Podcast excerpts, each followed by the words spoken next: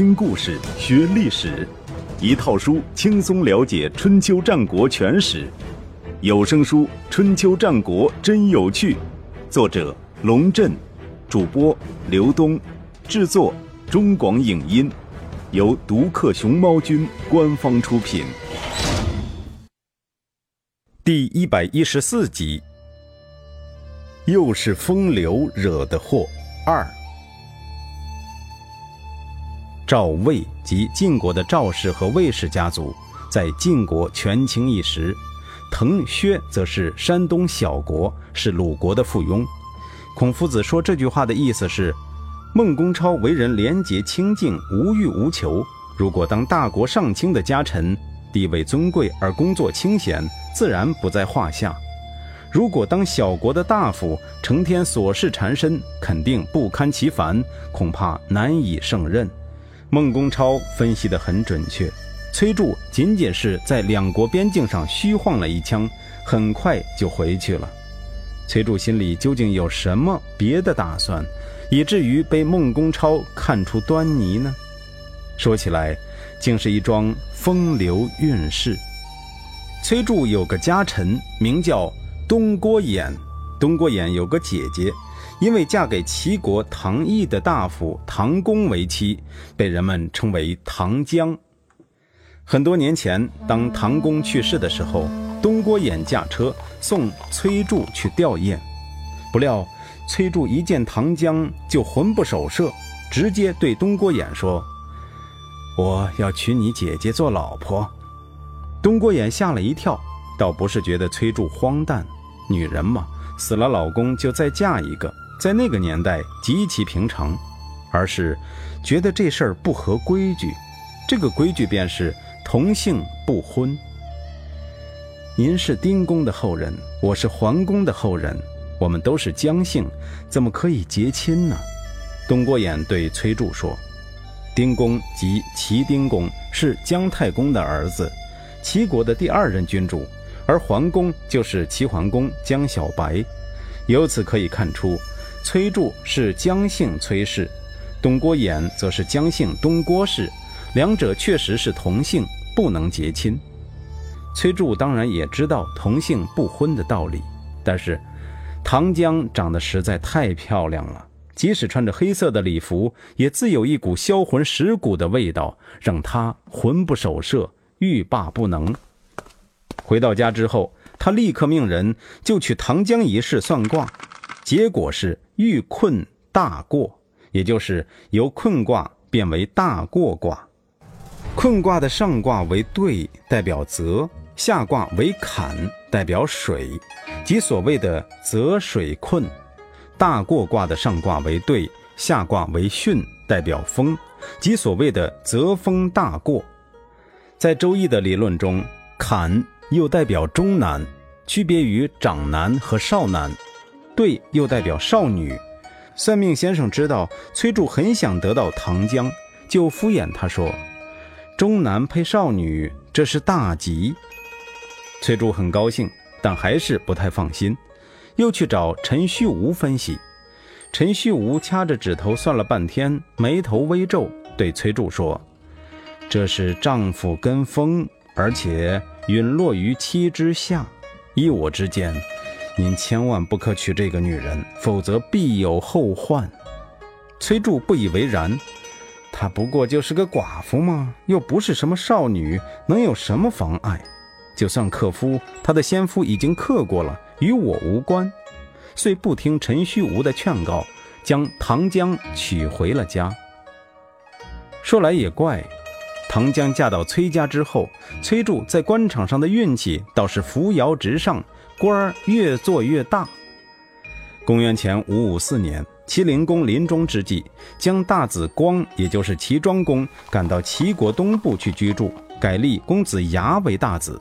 后来，大子光在崔杼的帮助下回到临淄，藏在崔杼府上，又找机会发动政变，夺取了政权。崔杼也因此成为了一人之下、万人之上的上卿。也许正是在这次藏匿的过程中，齐庄公跟唐江有了亲密接触，两个人的关系变得不清不楚起来。当上国君之后，齐庄公还常常往崔杼家里跑，找机会跟唐江冤梦重温。如果仅仅是有奸情，便也罢了，崔杼还不至于为了一个再嫁的女人跟自己的主子闹翻。可问题是，齐庄公得了便宜还卖乖，不但跑到崔杼家里公然调戏女主人，有一次还将崔杼的帽子带回宫来赏赐给别人。连身边的进士都认为齐庄公做得过了火，劝他不要拿上卿的帽子开玩笑。齐庄公却大笑道：“这帽子难道崔杼戴得，别人就戴不得？”世上还有比这更欺负人的事儿吗？自那时候开始，崔杼就已经有了弑君之心，只是一直找不到合适的机会。因为齐庄公的身边总是围着一群大内高手，个个武艺高强，死心塌地的为他卖命。齐庄公好武，是个勇士迷，搜罗武士是他毕生的嗜好之一。据庄子记载。有一天，齐庄公外出打猎，看见一只虫举起双臂挡住他的车轮，他觉得很奇怪，就问车夫这是什么虫。车夫回答说：“这就是螳螂啊。这种虫的特点就是知进不知退，从来不估量自己的力量就轻视敌人。”齐庄公感叹道：“如果人能有这样的勇气，那就天下无敌了。”于是命令车夫回车避开螳螂，后人常以“螳臂当车”形容不自量力，多为贬义。但是，在齐庄公看来，“螳臂当车”更是勇气超群的表现，值得敬佩。事实上，齐庄公对于任何形式的勇气都是持赞许甚至容忍的态度的。前面说过，启直的老婆不接受他在郊外吊唁，他便亲自跑到启直家里去吊唁。这恐怕不只是对启直的勇气的肯定，也是对这个女人的勇气的肯定。而臧孙和当面说他像老鼠，他也仅仅是愤然离席，没有给臧孙和任何惩罚。历史上评价齐庄公，多半将他划为穷兵黩武的昏君一类，但在我看来。对于勇气的偏爱和对不同意见的容忍，倒是一个民族不至于沦为乌合之众的基本要素。物以类聚，人以群分。因为齐庄公有这样的爱好，当时天下的勇士都向往临淄，在他的周围形成了一个由顶尖高手组成的小圈子。当年由晋国逃亡而来的勇士周超也名列其中。成为齐公八大高手之一。有这些人在齐庄公身边，崔杼很难找到机会下手。但是，再周密的防备也难免有漏洞，而且漏洞往往出现在看似最不可能出现问题的环节。齐公八大高手中有一个叫贾举的人。因为某件小事惹得齐庄公不开心，被齐庄公拿鞭子痛打了一顿。在齐庄公看来，打是亲，骂是爱。打完之后，依然将贾诩带在身边，当做什么事儿都没有发生过。崔杼打听到这个情报后，就偷偷的跟贾诩搭上了线。齐庄公的一举一动、一言一行，都通过贾诩源源不断的传到崔杼的耳朵里。公元前五四八年五月，居子为了答谢去年齐庄公放了居国一马，来到齐国朝觐齐庄公。齐庄公在北城设宴招待居子，崔杼假称有病，没有参加这次宴会。第二天，齐庄公亲自到崔杼府上去慰问，进门一问，才发现崔杼竟然不在家。稍微有点政治敏锐的人，很容易从中发现不对劲儿。崔杼既然病得连重要的国事活动都不能参加，怎么可能不待在家里呢？但是齐庄公的第一反应不是狐疑，而是窃喜。他轻车熟路地走向崔家的后院，来到唐江的门前，轻轻拍着柱子，唱了一首意韵悠长的情歌。见到此情此景，贾诩做了一个鬼脸，将其他几位高手挡在了后院的门口，悄悄地。关上了院门，没有人对贾举的举动产生怀疑。齐庄公把歌唱完，唐江的房间仍然没有动静，他不禁觉得奇怪，以往不是这样的呀。于是他轻轻推开房门，一只脚刚跨进去，另一只脚还在门外，就只见黑暗中一道寒光袭来，他下意识的一闪，躲过了这一刀。再定睛看时，房中哪有糖浆，只有黑压压一片全副武装的士兵。崔柱，崔柱在哪儿？齐庄公一边往后退，一边大声喝道。